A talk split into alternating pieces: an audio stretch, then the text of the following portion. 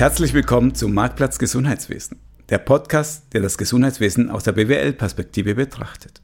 Mein Name ist Alfred Angerer, Professor an der ZHW für Management im Gesundheitswesen. Wir haben uns dann schon häufiger über das Thema Patienten, Patientenexperience uns unterhalten. Und wenn man heute vielleicht überlegt, ich muss zum Arzt gehen, hat man vielleicht noch dieses feste Bild, oh ja, ich schnapp mir mein Telefon, rufe dort an, lass mir einen Termin geben von der Assistentin, gehe da hin und so diesen klassischen Vorgang, den wir noch alle gut kennen. Aber wir alle wissen, durch die Digitalisierung wird sich vieles verändern.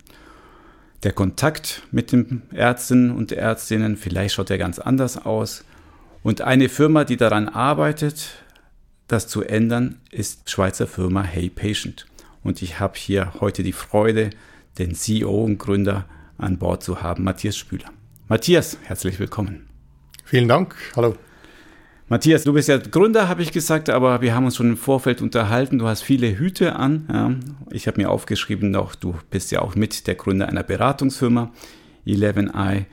Wir werden uns noch über die Digitaltage in Winterthur unterhalten. Da hast du auch ähm, mitgegründet und bist da ganz fleißig am Mitorganisieren. Nennen uns noch drei Fakten zu dir, bitte. Ja, vielen Dank. Ja, da gibt es noch einen Hut. Ja, noch einen Hut. Ich bin äh, sogar noch im Vorstand äh, von einer Hilfsorganisation, Border Free Association. Ja, und das ist dann auch noch ein Teil dann, ein ganz wichtiger Teil von mir. Okay, vier Hüte. Wow. Ja, ja, genau. Und zu den vier Hüten bitte drei Fakten. ja, drei Fakten, darf es auch privat sein? Sehr gerne. So. Okay. Ja, also zuerst mal, bin verheiratet, habe drei Kinder. Älteste ist schon 19, jetzt dann gleich äh, und dann drauf. Und ja, was, das ist mal der erste Fakt. Der zweite, obwohl im Kopf äh, Global Citizen, also ich fühle mich als Weltenbürger, bin ich trotzdem hier aufgewachsen, hier im KSW geboren, habe in Ricketwil, da in einem kleinen Weiler, wo es mehr Kühe als Einwohner hat, da habe ich gelebt, ich lebe jetzt hinterm Wald und Gott sei Dank habe auch sogar noch ein, äh, meine Frau ist aus dem gleichen Dorf und aus der gleichen Schule. und bin also ganz froh, waren wir mal zweieinhalb Jahre in Namibia und haben da für einen Healthcare Provider gearbeitet als Volunteers. Sonst würde ich mich etwas komisch fühlen, dann nie wirklich weg gewesen zu sein. Und ähm, das war also der zweite und der dritte ich liebe Gadgets, alles was so Elektronik-Sachen sind, aber auf das kommen wir sicher noch. Auf jeden Fall, da sieht man schon diese spannende Mischung. Gutes tun, Gesundheitswesen, Gadgets, ideal für eine Sendung zum Thema Digital Health. Ja, du hast ja schon erwähnt, du bist ja ein Winterthurer Bürger, ja, nicht Bürger, sondern Bürger.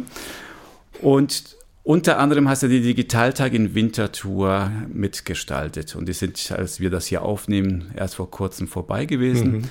Erzähl uns doch mal, was sind überhaupt diese Digitaltage in Winterthur?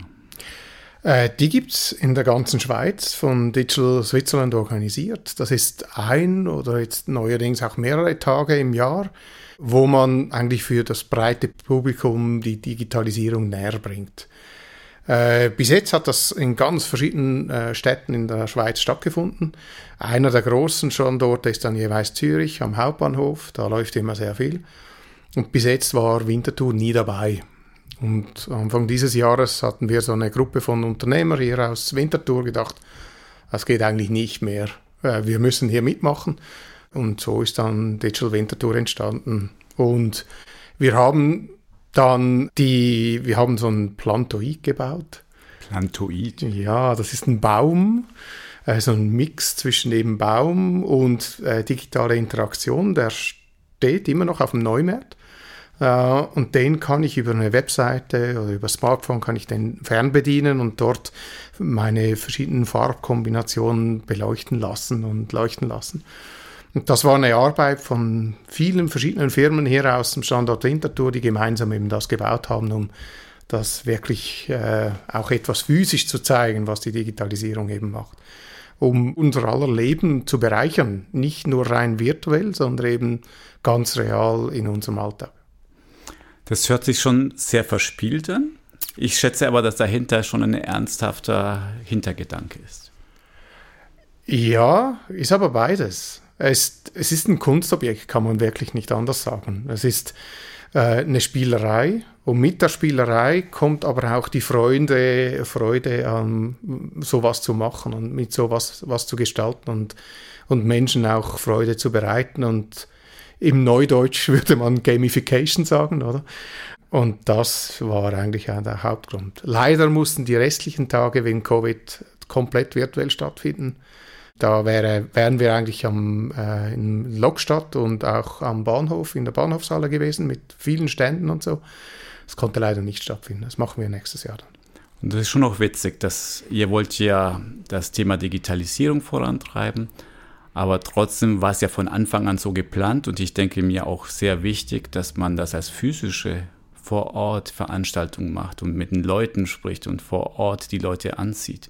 Warum ist das so wichtig? Wieso war es nicht von Anfang an schon digital geplant? Aus verschiedenen Gründen. Einer ist definitiv, dass noch nicht alle voll digital sind und auch nicht wollen oder noch nicht wollen. Äh, und um eben genau die breite Bevölkerung ansprechen zu können, soll die breite Bevölkerung auch eben physisch abgeholt werden.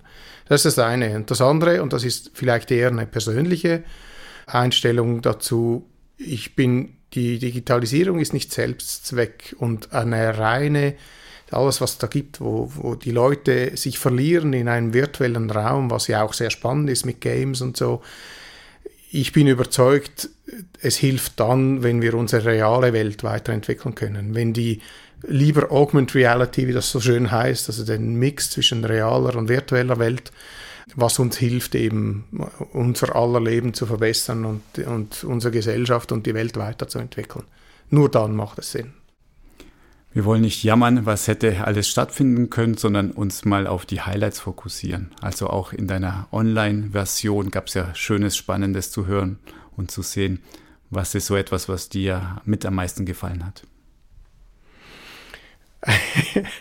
ähm, ja, gab es verschiedenes. Also ähm, was, was wirklich schön war, also was ich schön fand auch, ist genau das, dass man eben dann wirklich virtuell in Zooms eine Panel-Diskussion haben kann und das auch funktioniert und, und somit dann auch wirklich was, ja, doch auch wirklich interagieren kann in einer Form, wie man es vorher vielleicht nicht gedacht hatte.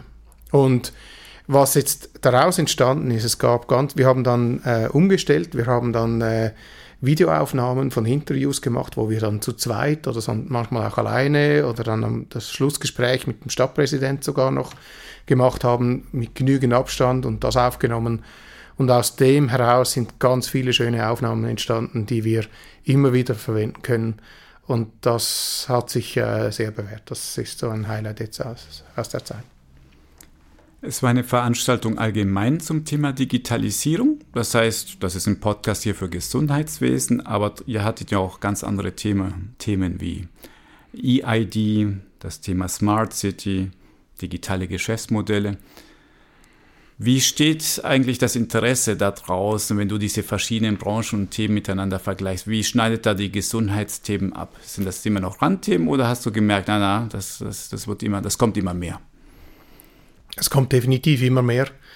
Ähm, und das kommt auch etwas drauf an, wo in, äh, im Gesundheitswesen. Gesundheitswesen besteht aus verschiedenen Elementen. Also wir haben die, die Spitäler, die Leistungserbringer, die, die da natürlich äh, enormes Potenzial sehen, um ihre Papierprozesse zu digitalisieren, zu automatisieren, wo ein Kostenoptimierungsfall ist. Äh, wir haben auf der anderen Seite Versicherer, die schon sehr weit sind, äh, eigentlich voll digital schon, also wo auch hoch optimiert sind an verschiedenen Stellen und auch die Interaktion mit dem Versicherten dann schon ein Großteil digital ist, immer mehr zumindest. Und den Patienten irgendwo dazwischen, der dann aber noch etwas holprig in der Interaktion mit dem Gesundheitswesen, zumindest digital, interagiert. Und genau dort äh, sehen wir das große Potenzial eigentlich auch. Also es kamen durchaus äh, schon Leute und haben das live mit angeschaut, auch die Gesundheitsthemen. Wir werden ein Nischen-Podcast bleiben, aber es werden mehr. Das ist das, was ich mitnehme. Wenn man so allgemein über Digitalisierung spricht, da gibt es natürlich auch sehr viele Gegner. Hattet ihr Befürchtungen oder sind vielleicht sogar Leute gekommen, die nicht mehr Skeptiker zu bezeichnen sind, sondern wirklich so Querdenker, die das Ganze sabotieren oder mit Argumenten wie, wo bleibt der Mensch, da komplett ähm, boykottieren wollten? Äh, haben wir jetzt nicht erlebt. Beim Plantoid schon gar nicht. Das ist noch spannend, weil eben vielleicht, weil es verspielt, weil es was Physisches ist, wenn man doch was sieht und was, was da machen kann auch. Ähm, ich bin sicher, dass wenn der physische Event gewesen wäre, das vielleicht passiert wäre. Da gibt es immer. Nö, haben wir wirklich nicht. Das war eigentlich schön, war eine gute Reaktion. Ja. Das Ganze wurde ja von diesem Verein ähm, organisiert, wo du mhm. da mit tätig bist, Verein Digital Wintertour. Ich habe gestaunt, dass ich gesehen habe, Non-for-Profit-Verein. Ja. Du bist doch sonst der Geschäftsmann. Was treibt dich denn da an, das kostenlos zu machen? Ähm, ja gut, also ich bin auch im Vorstand da von der Hilfsorganisation und noch ein paar andere Themen. Es ist für mich persönlich jetzt ein, ein wesentlicher Teil, ein wichtiges Anliegen, um, um da eben auch oder ähm, zum Beispiel als Volontier dann eben in Namibia zu sein, zweieinhalb Jahre mit zwei Kids runter und das dritte kam unten auf die Welt. Äh, das ein Teil von dem, was ich wichtig finde, um eben auch uns als Gesellschaft weiterzuentwickeln. Digital Winterthur ist auch deshalb ein Verein und Non-Profit, äh, weil es am, am, Schluss ganz viele Firmen haben, die den Standort äh, auch nutzen, sich dort präsentieren wollen. Ähm, wir äh, wollen kostendeckend sein. Also wir haben da mal ein Startkapital gegeben, aber es kann nicht sein, dass wir das dann finanzieren, sondern der Verein soll sich selber tragen. Und äh, bis jetzt hat das gerade so funktioniert. ist natürlich blöd, wenn er jetzt ausgefallen ist. Also das war natürlich, äh, ja, also ausgefallen, digital, nur digital stattgefunden hat. Ja. Ich wette, es geht ja weiter. Das war ja nicht das Ende der Geschichte. Was macht ihr denn als nächstes? Äh, für Digital Wintertour. Digital Wintertour hat, wir haben den, weil wir einen rein äh, äh, digitalen Event hatten, wir haben bei unseren Sponsoren dann auch nachgefragt ja, was wollt ihr denn? Wollt ihr einfach nur den digitalen Event machen? Dann investieren wir jetzt noch mehr, etwas mehr Geld von dem, von den Sponsoren Geld in eine wirklich gute digitale Plattform, wo man dann auch einen wirklichen virtuellen Event machen kann. Oder wollt ihr lieber ein, im Frühjahr dann physischen Event? Und die Antwort war also, äh, drei Viertel waren für einen physischen Event eigentlich mehr sogar, ähm, dass wir den nachholen. Also das Bedürfnis, was du vorher erwähnt hast, von doch noch die menschliche Interaktion physisch, die ist doch sehr stark. Was auch ein bisschen beruhigend ist, heißt, wir werden nicht nächstes Jahr durch Roboter ersetzt. Also der menschliche Touch ist schon noch wichtig. Genau, und da haben wir natürlich schon auch ein ambitioniertes äh, Ziel, auch mit dem Plantoid. Äh, da haben wir verschiedene Ideen und Visionen, wie das noch sein könnte. Also jetzt haben wir mal so einen drei Meter großer gebaut. Wir, wir hatten auch Pläne für einen acht Meter hohen Baum.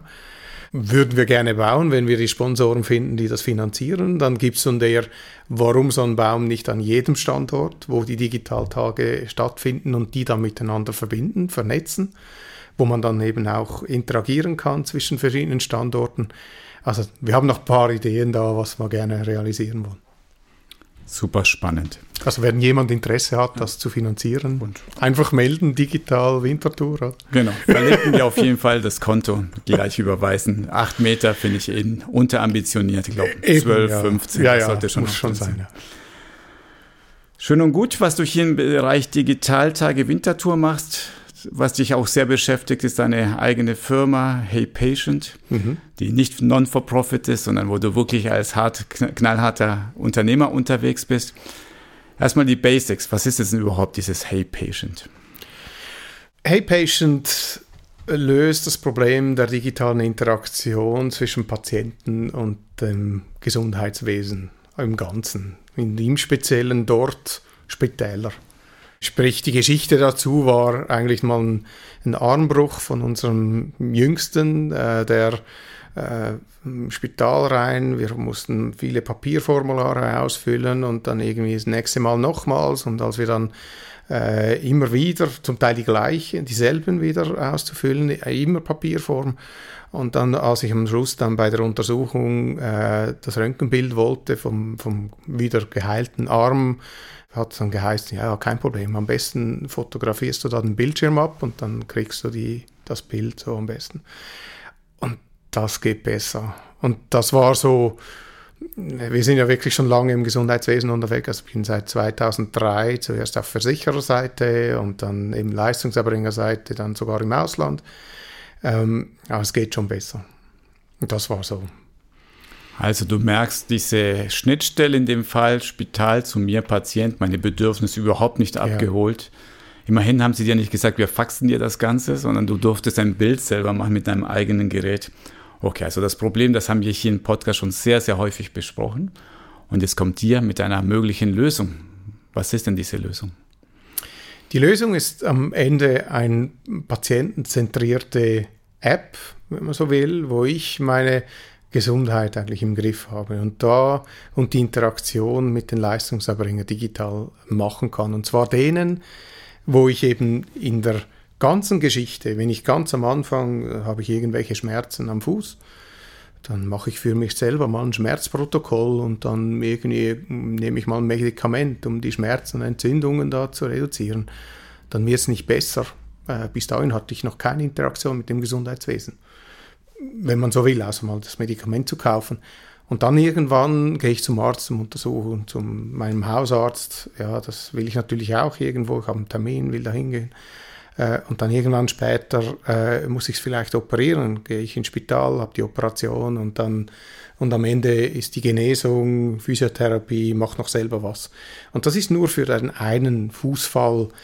Ich habe aber äh, selber aber auch äh, immer wieder meine speziellen Mittelchen, die ich nehme, irgendwelche Tees von meinem Onkel Max, der eben Kräuteronkel, der aber die wichtigen, also so halt die, die Naturheil, äh, wenn man so will, im weitesten Sinn Informationen habe, die für mich aber ganz persönlich, und das ist das, was ist persönliche, am Schluss ist personalisierte Medizin, heißt persönlich, ich brauche einen digitalen Health Twin von mir in einer Form, dass ich weiß, wie ich eine personalisierte Medizin für mich anwenden kann und was für mich gut ist. Und das ist so die Vision auch von, von Hey Patient. Und das hört sich in einer großen, mächtigen Vision. Die muss man wahrscheinlich Schritt für Schritt aufbauen. Ja, genau. Wo habt ihr angefangen? Wo steht ihr denn heute? Angefangen haben wir mit dem, dass wir mal einfach einen Prototypen gebaut haben. Ähm, Papier oder so wirklich so was Elektronisches? Was Elektronisches. Man konnte auf dem Smartphone schon etwas rundtippen. Man hat das auch gesehen, wie das funktioniert und wie das interagiert. Das war aber noch nicht, das war vor allem designmäßig und etwas mit für, dann haben wir es rumgezeigt. Und das war Privatpersonen, also inklusive hier auf, in der Marktgasse sind wir zu verschiedenen Menschen hin und haben das gezeigt und gefragt, was sie so dazu meinen, Feedbacks eingeholt. Dann sind wir zu unseren bestehenden Kunden, also auch äh, Spitäler, wo wir dann gezeigt haben, ausgetauscht haben, auch noch Workshops gemacht haben und so den Prototypen immer weiterentwickelt. Und der Feedback war durchgängig sehr positiv und dann haben wir immer weitergemacht. Dann haben wir irgendwann gefunden, ja gut, dann gründen wir eine Firma, oder? Dann gehen wir weiter, dann wird das entwickelt, dann äh, registrieren wir die Marke, dann äh, und so weiter. Also es hat einfach nie aufgehört und wir sind sehr dankbar, dass dann auch das Kantonsspital Baden hat dann, äh, weil schon bestehend, die haben mit uns einen Piloten gestartet. Ähm, das war Anfang, also im Dezember, gleich vor einem Jahr, also 1. Dezember letzten Jahres. Und im Juni dieses Jahres sind wir live gegangen mit der digitalen Anmeldung, direkt integriert in ihres äh, Patientenadministrationssystem, das Microsoft Navision da, so dass dort jetzt ein Hey Patient Modul ist, wo ich eben die elektronischen Anmeldungen ohne irgendwelche Medienbrüche direkt sehe. Also zu der elektronischen Anmeldung kommen wir gleich und möchte ich näher verstehen. Aber was ich noch spannend finde, ist, ich habe ja viel mit Startups zu tun mhm. und da kommt immer wieder die Frage, wann ist der richtige Zeitpunkt, zu einem Spital zu gehen und sagen, du, lass uns zusammenarbeiten. Wie viel konntest du damals tatsächlich schon vorzeigen? Wie viel war, ihr müsst mir glauben, das kommt noch? Wie viel bestand tatsächlich schon an technischer Plattform zu dem Zeitpunkt? Ähm, wir hatten den Prototypen, wir waren bekannt, wir konnten, das war vielleicht am Ende sind es ja nicht das, was man zeigt an Technik, was schon da ist, sondern mehr das Vertrauen in die Fähigkeit dass man es hinkriegt. Und das Team, äh, die Co-Founders, ich bin nicht alleine, wir haben zu vier gegründet. Ähm, das war ähm, einerseits eine Ärztin, für, äh, die dann später noch äh, Business-Analyse gemacht hat, für den fachlichen Teil. Dann ein, ein CTO, also ein Klassiker, ein Techniker, der weiß, wie die Integration in die Spitalwelt läuft. Ähm, und dann, das praktischerweise noch meine Frau. Äh, wir sind also Work and äh, Partners in äh, Work and Life äh, immer. Dann ist auch das Verständnis für lange Arbeitszeiten dann besser da auf beiden Seiten. Ähm, und, und so haben wir dann gestartet. Und weil wir eben auch äh, mit dem Technologiepartner, der dann uns ein, ein Partner hier aus Winterthur, wir konnten wirklich zeigen, das funktioniert. Und das war es dann auch. Wir haben die Meilensteine erreicht. Wir hatten dann rundherum mussten wir noch, hatten wir noch Abhängigkeiten mit äh, gewissen Softwareherstellern. Da hatten es dann einer von drei hat es geschafft, auf die Zeitachse zu kommen, da auf den Zeitpunkt. Ähm, ja, und jetzt geht man einen Schritt weiter. Mhm. Also was ich da mitnehme, ihr wart ja nicht einfach äh, junge Student mit leuchtenden ja. Augen, ihr hattet natürlich schon einen Namen durch deine Beratungsfirma, man wusste, mhm. IT kompetent ist da. Zweitens, ihr habt so ein schlagfertiges Team, also auch ein Arzt und eine Ärztin an Bord, ist mhm. immer gut, ein Technik-Guy, ein Business-Guy, ja, also diese genau. Mischung ist ja. immer gut. Und das Dritte, was ich spannend finde, ist die Geschwindigkeit. Also von einem Jahr, sagtest du, äh, mhm. äh, gegründet äh, oder Prototypen gehabt und jetzt ein halbes Jahr später seid ihr dann Go Live. Ja. Das ist ja wahnsinnig schnell, oder? Wie habt ihr das so schnell hingekriegt? Ich glaube, ein Dank ist da ganz sicher auch an unserem Technologiepartner hier von Deep Impact, die sich spezialisiert haben auf so Ventures, wo sie sagen, hey, sechs Monate von Prototyp bis Produkt. Ähm, mit ihnen haben wir das auch gemacht. Jetzt ähm, in einer nächsten Phase geht es dann schon auch darum, das dann auch noch jetzt weiter zu etablieren und dann auch weiterzuentwickeln, auch selber weitere Kompetenzen auch und zu wachsen, eine normale, ganz normale Firma aufzubauen. Ich glaube, und das Zweite, das ist ganz sicher auch sehr dankbar auf die Partnerfirmen, die da mitgemacht haben. Ähm, zum Beispiel DDAG mit Navision, wo, wo dann eben das Patientenmodul, also das Hey Patient Modul gemacht, entwickelt hat gemeinsam. Ähm, und auch die anderen zwei Hersteller wie Systec und, und Polypoint, oder wo wir, wo wir am Ende jetzt eigentlich mit ihnen zusammen so eine Lösung ganz alleine, und ich glaube, das war auch schon hier auch im Podcast, alleine geht es nicht. Und wenn wir gemeinsam im Gesundheitswesen wirklich was machen wollen, dann ist es in der Form. Und da, ähm, ja, was wir auch gemacht haben, weil wir ganz frisch anfangen konnten, wir haben uns an internationalen Standards orientiert. Das nennt sich dann HL7 Fire in dem Fall, wo international erkannt ist, um eben äh, die, Interakt, inter, also die Datenaustausch im Gesundheitswesen zu machen. Ähm, und wir haben äh, unsere ganzen Modelle, Datenmodelle und so auf das basierend, auch die Use Cases, äh, haben wir uns einfach an das angelehnt und somit war es dann auch für alle rundherum viel einfacher, eben dann einfach Standardschnittstellen zu nehmen. Das klingt alles sehr einfach. Aber ja. ich weiß, dass es nicht einfach ist und es gibt ja auch die große Gefahr. Das sind so meine Augenringe, ja, sagen ja, anderes wahrscheinlich. Das ist Gott sei Dank ein Audio-Podcast, habe ich schon ein paar Mal erwähnt. Ähm, das ist besser so. Ist das wirklich so, dass du zum ersten Kunden gegangen bist und also Baden, die haben gesagt, jawohl, wir machen das? Oder erzählst du es hier nur so locker und in Wirklichkeit hattet ihr schon 20 Spitäler und 20 Tränen vergossen, bis ihr so weit wart?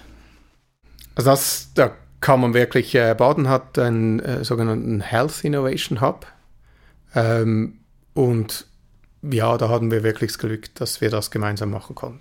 Also da sind wir wirklich dankbar. Der Kantonsspital Baden hat uns stark unterstützt da mit dem. Das ist nicht selbstverständlich, dass man sowas auch wie Anführungszeichen eine Spielwiese zur Verfügung stellt. Äh, das Kantonsspital Baden probiert auch ganz viele Sachen aus mit verschiedenen Startups. Wir sind eine davon.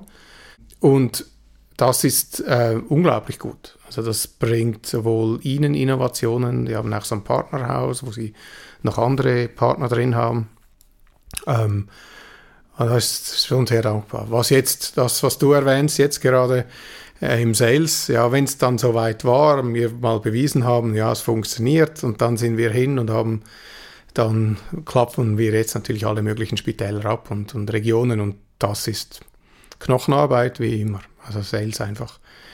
Und da sind wir aber schon ziemlich weit gekommen, wo wir sagen, wir haben beim anderen Spital dann, der auch Navision hat, wo Spitalmodul haben, hat es gerade einen halben Tag gedauert. Dann war Hey Patient eingebunden in einer Testumgebung. Und länger brauchen wir da auch nicht.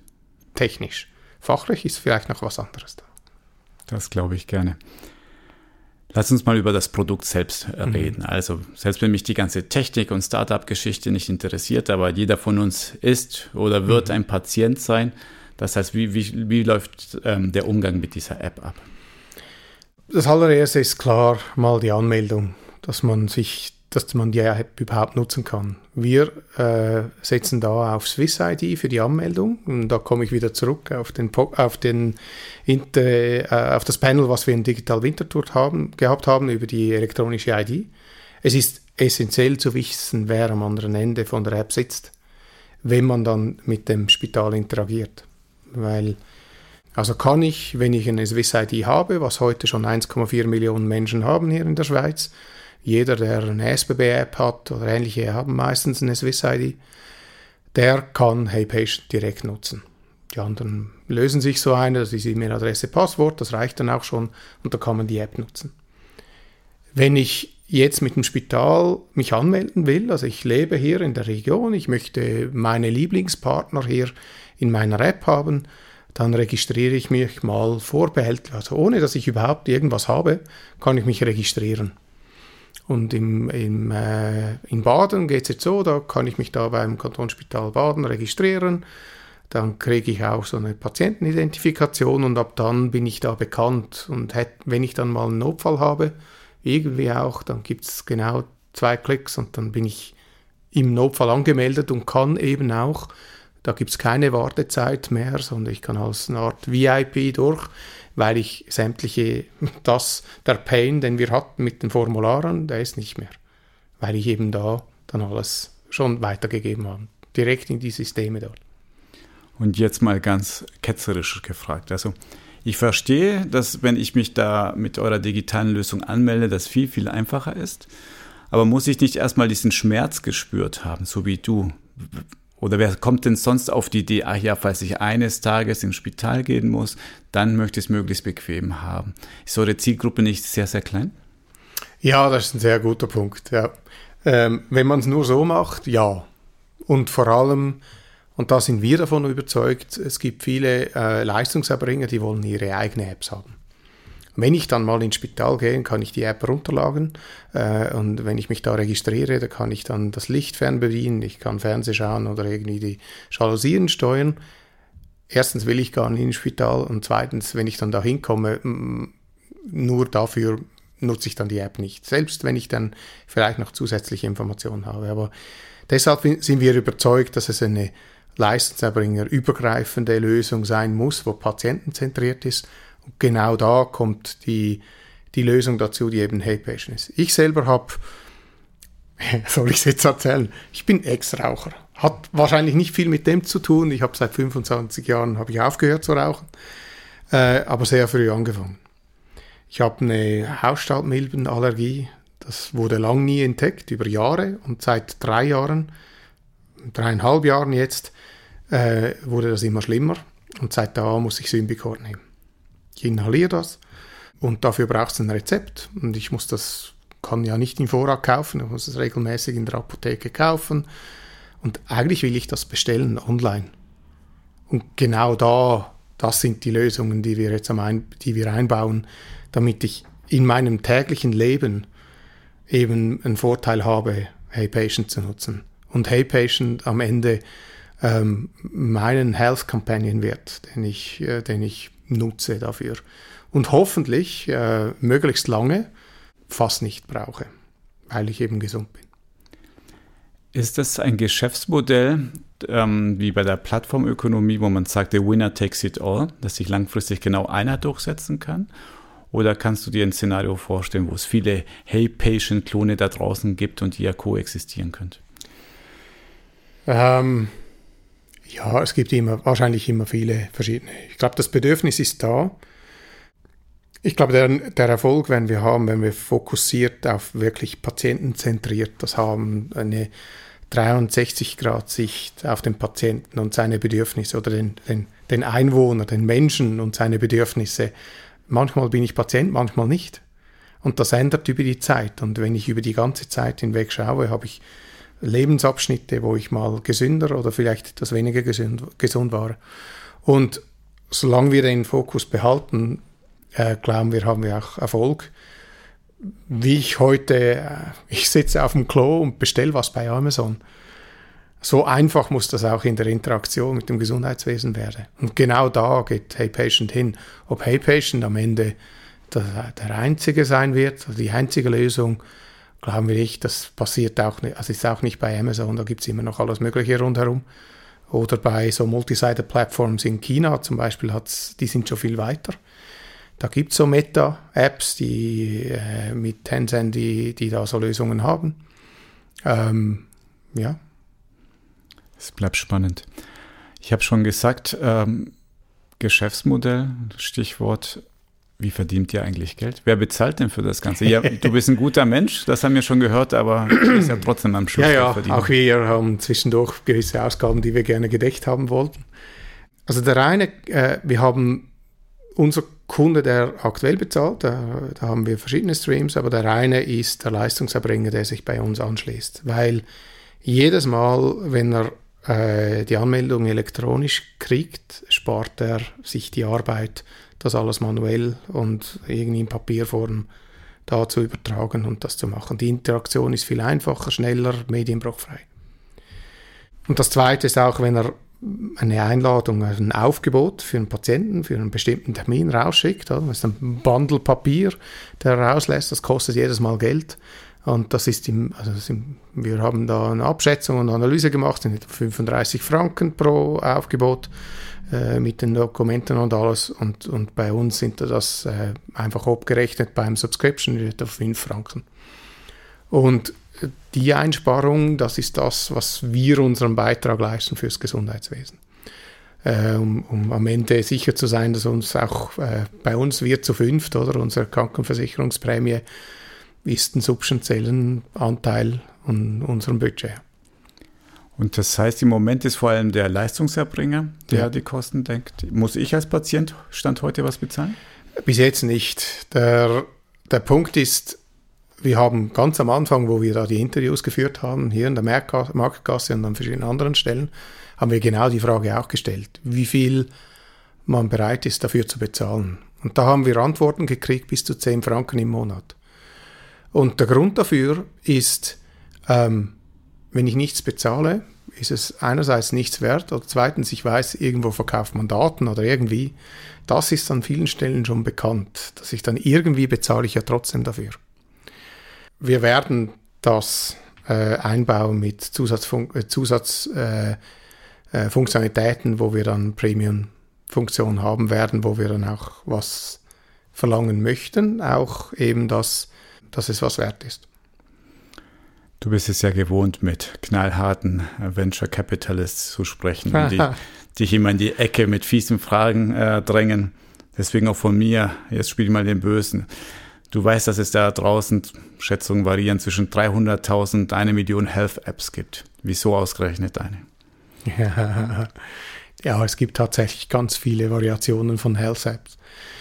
Ich glaube, da Hey Patient macht insofern die, das, das Integrierende und die einfache Anbindung und den Nutzen vor allem von, für den Leistungserbringer, das macht es interessant für das Gesundheitswesen. Und am Ende muss es, wie alles, auch einen Nutzen haben. Es muss ein, ein Business Case haben, so hart das tönt, oder? Es muss irgendwo, muss jemand daran auch ein Kostenersparnis haben oder was verdienen dran oder so. Und auf der User-Seite, da sind wir sogar froh, gibt es ganz viele verschiedene Apps. Ich gebe ein Beispiel. Ähm, ein Patienten, der einen, Herztrans einen Herzschrittmacher eingebaut hat. Von dem Herzschrittmacher hat der Hersteller auch eine App entwickelt, wo ich meinen Herzschrittmacher auf der App überwachen kann und schauen kann, was er ist. Ähm, wir werden nie so eine App bauen. Das ist auch eng verknüpft mit dem Herzschrittmacher, der eingebaut wurde vom, Herz, äh, vom, vom Anbieter. Was wir aber sehr gerne machen, ist die Integration dieser App. Und genau das ist eigentlich dann das Konzept auch von der Meta-App. Und da wurden wir sogar schon von verschiedenen App-Herstellern angegangen und angefragt, die sagen, hey, wir haben eigentlich eine super Lösung für genau das Ding. Aber wir haben die größten Mühen dann, uns irgendwo zurechtzufinden, um dann eine Integration in die, in die Spitalsysteme zu kriegen. Und genau dort können wir helfen. Nicht nur technisch, sondern eben auch fachlich. Und das ist eigentlich da, das, deshalb glaube ich, haben wir eine Chance. Was ich persönlich als potenzieller Kunde, ich könnte ja auch die App runterladen, mhm. ähm, sehr spannend fand, ist das Thema Familienmanagement, mhm. weil ja, du als Familienvater kennst das, du musst dich ja äh, um die Gesundheit auch der ganzen Familie, der Kinder kümmern und das macht meistens ein Elternteil. Ja. Ich weiß nicht, ob es bei euch gleichmäßig verteilt wird, bei uns würde ich spontan sagen, liebe Grüße an die Frau, dass sie das die Hauptlast trägt. Und wie, wie funktioniert das, wenn man praktisch so eine Chefin, einen Chef hat, die Familien managen kann? Ähm, wie funktioniert das Ganze? Ähm, ja, das mit der ausgeglichenen Arbeit zu Hause ist immer so eine Sache. Ähm, wir haben uns dann irgendwann darauf geeinigt, egal wer, der, der arbeiten geht, darf ähm, oder zu Hause ist, ist äh, sind beides arme Schweine. Das ist die Diskussion. Also um Geschichte von mir, ich war sogar mal eineinhalb Jahre 100% Hausmann. Äh, also unser ältester, zehn Monate war dann mal. Das ist eine gute Erfahrung. Das ist auch schöne, war eine schöne Zeit da. Glaube ich. Die Familienfunktion, dass man in, wir haben es ein paar Mal schon erlebt, dann irgendwie einen Notfall mit einem Kind irgendwo zum Arzt und genau der andere hat die Versichertenkarte natürlich, die habe ich dann nicht dabei ähm, oder kennen die Geschichte jetzt gerade nicht oder, und genau da kommt die Familienfunktion zum Zug. Was wir aber gemerkt haben, ist auch in den Interviews, dass das die Familienfunktion bei vielen Menschen eine erweiterte Familienfunktion ist. So im Sinne von ist kompliziert. Nämlich, ich gehe mit meiner älteren Nachbarin, gehe ich zum Arzt. Das mache ich täglich mit als, als einfach, weil wir uns nahe sind, weil wir Nachbarn sind, weil wir zusammenleben. Oder ich mit meinen Eltern, was jetzt dann Gott sei Dank bis jetzt noch nicht, aber allenfalls kommt. Ähm, und von daher ist die Familienfunktion eher etwas erweiterte Familie. Da braucht es natürlich entsprechend Berechtigungen und Einverständniserklärung, dass man das machen darf und, und, und soll. Ähm, und das ist eigentlich der größere Teil. Es ist die erweiterte Familie. Weil, ja, am Ende, wir haben 50% Scheidungsraten, wir haben Patchwork-Familien überall und eben eigentlich Communities, die, die viel füreinander tun war spannend. Gerade ich wohne in, also wir wohnen in Oberseen. Äh, gerade während Covid hat sich da sofort dann äh, so WhatsApp-Gruppen entwickelt, wo man dann auch schreiben konnte, ich brauche Hilfe oder man kann irgendwie der eine oder andere kann da aushelfen. Und genau für das ist es da. Das finde ich faszinierend, weil wir auch auf dem Gebiet am Forschen sind, mhm. was die Bedeutung ist von den ganzen freiwilligen Arbeitern mhm. draußen, wie man diese Communities mhm. unterstützen kann.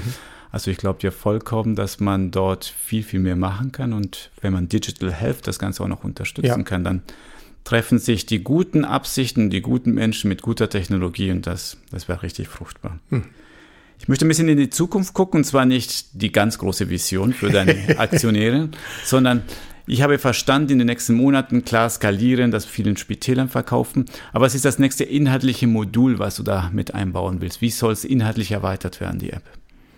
Also einer der inhaltlichen Elemente, die wir jetzt gesehen haben, was kommen ist, ist der Case, was ich vorher erwähnt habe, also den, den Nutzen für den Patienten erhöhen in seinem Alltag. Da gehört die Medikamentierung dazu. Meine persönliche und dort die simplen Funktionalitäten, eben das bestellen zu können. Da haben wir eine Partnerschaft im Aufbau mit einer, mit einer Vereinigung von verschiedenen Apotheken, die gerne Online-Bestellungen entgegennehmen würden oder? Da, und dann aber die lokale Apotheke von nebenan, meine persönliche. Und das ist eine. Ähm, und dann hat so äh, Payment-Funktionalitäten. Ich gehe ins Spital. Wir haben in Baden sind wir beim äh, Geburtsabteilung. Da kann ich ein Familienzimmer buchen und auch gleich bezahlen. Äh, da kann ich von allgemein auf privat upgraden. Das kostet mich auch Geld, kann ich bezahlen. Geht direkt dann auch in, ins äh, ERP rein, also ins Navision da.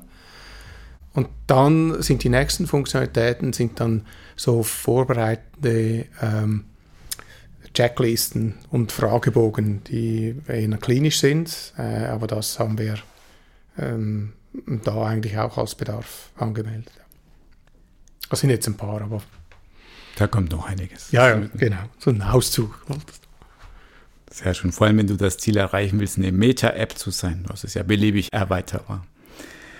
Ich würde dann den Blick mal ausweiten, nicht nur auf deine Firma und deine App, sondern du hast ja hier eine bestimmte Schnittstelle gemerkt, die nicht gut funktioniert im Gesundheitswesen. Diese Schnittstellen eben hier in dem spezifischen Fall Spital und ich als Patient. Wo erlebst du denn sonst große Medienbrüche, wo man sagen müsste, da müsste jemand, vielleicht nicht die, aber da müsste man dringend daran arbeiten, diese Medienbrüche zu kitten? Ah, äh, gibt es verschiedene Stellen. Also es gibt je nach Größe der Leistungserbringer oder Spitäler gibt sie natürlich beliebig. Je größer das Spital, desto größer sind auch da die internen Medienbrüche, wenn man so will. Also das ärgste Beispiel im gleichen Spital, wo in die eine Abteilung dann einen Austrittsbericht macht. Äh, also ein Patient kommt rein, geht dahin, wird behandelt, muss noch in eine andere Abteilung und dann gehe ich wie von einer Arztpraxis zur nächsten. Ich kriege einen Austrittsbericht, ich muss beim anderen mich auch wieder anmelden. Der kennt dann nicht, was der andere gemacht hat, außer von dem einem kleinen Dokument, was jetzt da geschrieben ist. Medikamentierung ist nicht an einem Ort dokumentiert. Äh, die Gefahr von einer Übermedikamentierung oder so ist sehr groß. Also da, da drin hat es unglaublich viele, viel Potenzial noch, ich sage jetzt mal einfach innerhalb von den Leistungserbringern. Wird aber auch viel gemacht. Also da, da ist nicht so, dass das also überall so ist. Äh, und das Zweite ist dann zwischen den, äh, den Häusern. Und da ist das EPD, was jetzt gerade ja nochmals verschoben wurde und speziell im Kantonsspital Baden. Da hat äh, Adrian Schmidt, also CEO, da auch einen schönen, ein schön nettes äh, Bericht geschrieben dann auch ne, in der Zeitung, wo er sagt, hey, jetzt haben wir so viel Geld ausgegeben dafür und haben keinen Nutzen. Ähm, und das geht nicht. Und das mit Auflagen, die mögen sie noch berechtigt sein, aber noch mehr Verzögerung dazu kriegen, das geht einfach nicht. Und das, wo erarbeitet wurde, ist sehr gut, es funktioniert auch, es wurde auch getestet und eben zwei Wochen, zwei Wochen von der Produktionsstart wurde es nochmals verzögert, weil es noch nicht zertifiziert ist, weil die Leute, die zertifizieren sollen, noch nicht zertifiziert sind, weil man noch keinen Plan hat, wie die zertifiziert sein wollen. Und so geht es nicht. Also das ist auch so eine schwierige Sache da, um das klar zu machen, warum jetzt das nicht gehen soll. Es könnte sich fast zum Running Gag dieser Sendung ähm, entwickeln, das EPD, das EPD. Dass wir sagen, oh, wir stehen ja kurz vor der Einführung. Ja, ja. EPD. es ist immer irgendwie so in ein paar Monaten. Ein paar Monaten sind wir schlau. Und ja. das ist wirklich so etwas. Also wir wollen ja keinen Ersatz fürs EPD bauen. Das ist also für A-Patients auch noch wichtig. Wir wollen darauf aufsetzen und gewisse Use Cases auch und Business Cases abbilden, die das EPD nicht vorgesehen hat. Aber und dann das darauf aufbauen. Und wir wollten eigentlich zeitgleich mit dem auch im Frühjahr dann soweit sein ähm, ja, schade eigentlich, ja. Das EPD soll ja auch nutzen, um deine anfangs erzählte Geschichte mit dem Röntgenbild, mhm. ne, dass du da genau. nicht einfach Bilder fotografieren musst, sondern tatsächlich Daten gut übermitteln können. Ich würde mal jetzt mal nicht auf die Übermittlung eingehen, sondern auf die Daten selbst. Mhm. Äh, wenn ich deine Hand anschaue, sehe ich einen lustigen Ring. Wenn du konstant Daten aufnimmst, ja. welche Daten erfasst du da mit diesem Ring? Also den Ring, den ich anhabe, ist eine zweite Generation schon vom Startup aus Finnland. Äh, ich äh, habe einen Ring seit 2016. Der registriert bei mir Herzschlag, ähm, Schlafrhythmus, meine Aktivitäten im Sinne von bewege ich mich zu viel. Ich habe einen HRV, also Heart, Heart Rate Variabilität drin ähm, und so. Und aus all dem rechnet er zusammen einen sogenannten Readiness Score. Das ist eine Zahl, ein Prozentsatz, oder man sagt irgendwie heute 75, oder? oder 88. Und das ist dann wie gut geschlafen, wie tief geschlafen, weil er eben merkt, ob ich da meine Schlafrhythmen auch wirklich habe, genügend früh ins Bett und so. Ähm, und, und dann auf der anderen Seite genügend Bewegung und so.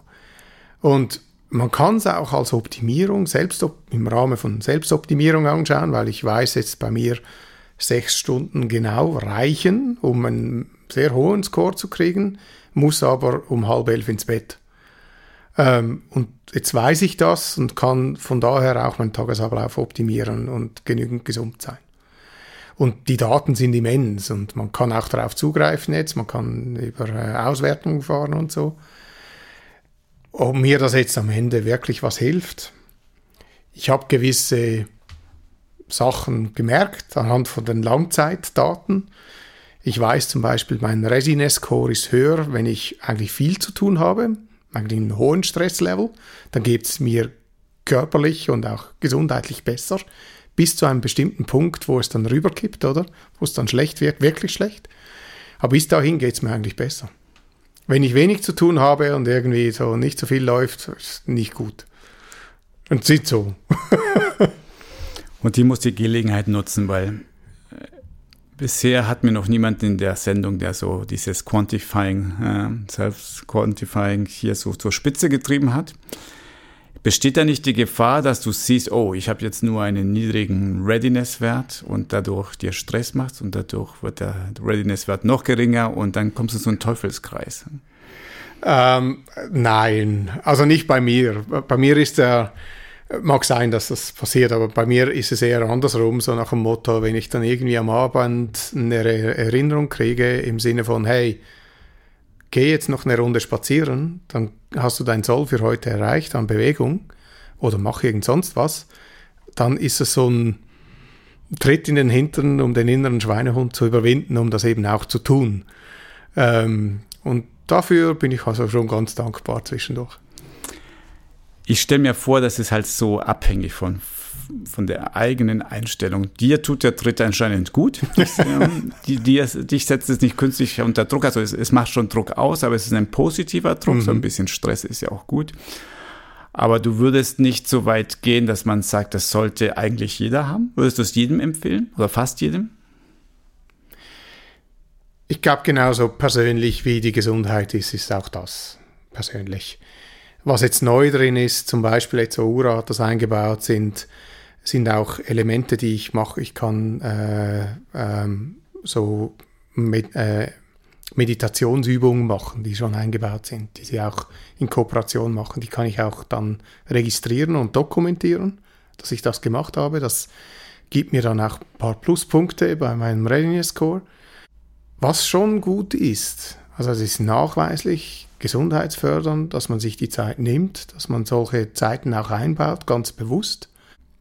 Und ja, mag sein, dass es am Ende wirklich eine äh, persönliche Optimierung ist, die, ja, eben, ich schaue sechs Stunden Schlaf, da habe ich die meiste Zeit, ich bin am besten erholt. Nicht sechseinhalb, auch nicht sieben, das ist nicht gut, auch nicht fünf, sechs, ich weiß das jetzt, oder? Äh, und ich weiß auch wann genau, einschlafen und aufwachen. Ähm, ja, das hilft mir. Und ich glaube auch, dass das vielen Leuten helfen könnte, in ihrer ganz normalen Gesundheit, sich der Gesundheit bewusst zu werden. Jetzt kommt der Skeptiker daher und sagt, das hilft dir. Und mhm. jetzt trägt, sagen wir mal, 20, 30, 40 Prozent der Bevölkerung solche Ringe und optimiert sich selbst. Und dann steckt der Druck für die Nicht-Optimierer zu sagen, ja, Du hast immer noch die freie Entscheidung, aber deine Prämien werden steigen. Ja. ja. Übrigens, ja, für diesen Job, das suchen wir eigentlich High Performer. Mhm. Ohne Ring habe ja, ich meine genau. Zweifel. Siehst du da die Gefahr?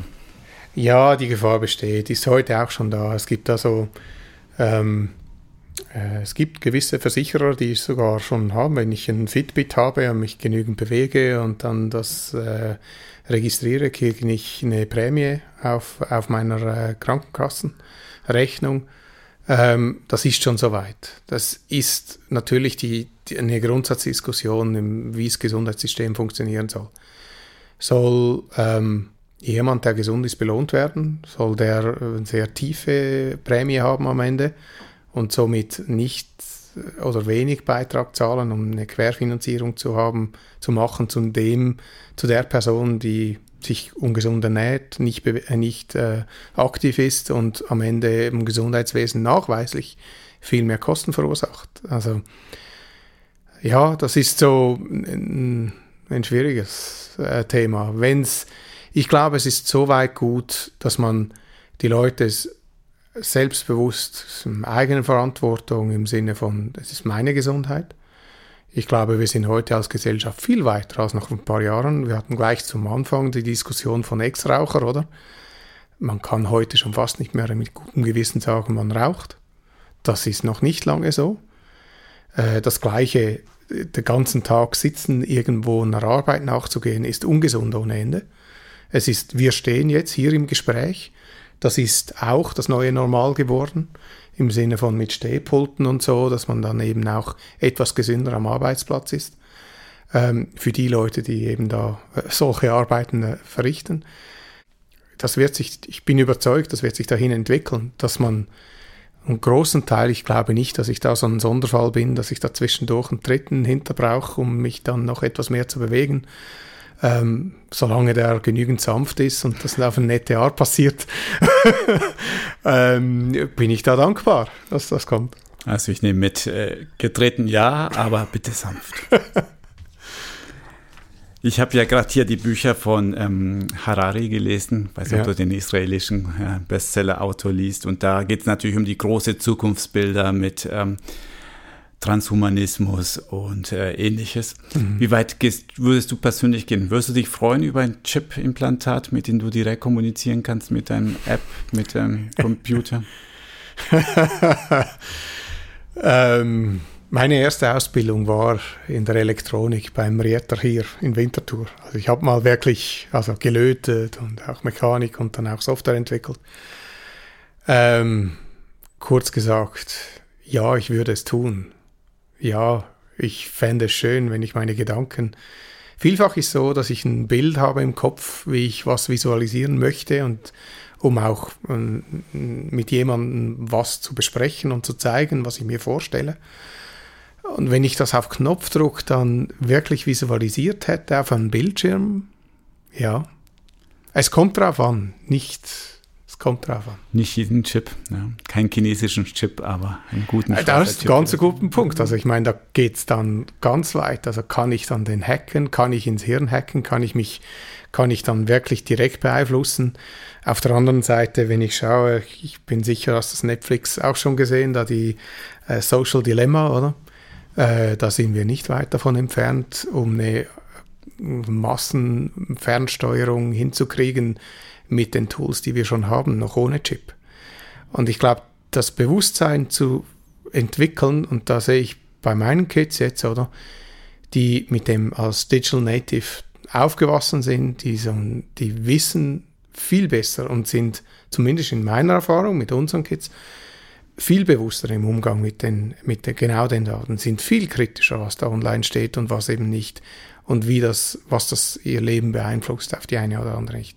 Nicht, dass ihnen nicht das passiert zwischendurch, dass sie sich irgendwo verlieren online äh, und trotzdem ein sehr hohes Bewusstsein dazu haben, was wir vielleicht noch nicht haben. Also ich sehe schon, das ist ein Thema für eine Sondersendung. Ja, das, ist, das sind die ganz großen Fragen und es wird noch super spannend. Und die werden sich die Archäologen unsere Sendungen äh, anhören in 20 Jahren denken, mhm. die haben sich über das EPT unterhalten. Das fand ich spannend. Aber gut, wenn wir schon so bei so steilen Themen unterwegs sind und Zukunftsthemen, das ist eine wunderbare Überleitung zur steilen These, mit der ich dich dann hinaus begleiten würde. Was hast du dir da überlegt? Was kannst du unseren Zuhörern mitgeben? Meine These ist, dass wir in ein paar Jahren die Digitalisierung wirklich als Verbesserung sowohl für Umwelt, ein wichtiges Thema, dass wir viel näher an der Natur sind, dass die Digitalisierung und alles, was digital läuft, unsichtbar wird. Es gibt so einen Trend von unsichtbarer IT oder unsichtbaren Helfer. Ich bin überzeugt, dass wir uns viel mehr zurückbesinnen werden über, auf unser reales, natürliches Leben und auch unsere ganze Umwelt danach gestalten werden, in viel mehr im Einklang. Und ich bin auch überzeugt, dass die, die digitalen Hilfsmittel, die wir entwickeln, entwickeln werden und zum Teil entwickelt haben schon, dass die die Enabler sind, das auch hinzukriegen. Matthias, ich danke dir herzlich fürs Gespräch. Vielen Dank. Danke dir auch, Alfred. Das war unsere Folge vom Marktplatz Gesundheitswesen. Kommentare, Lob und Kritik bitte an info@gesundheitswesen.org. Vielen Dank fürs Zuhören und bis zum nächsten Mal.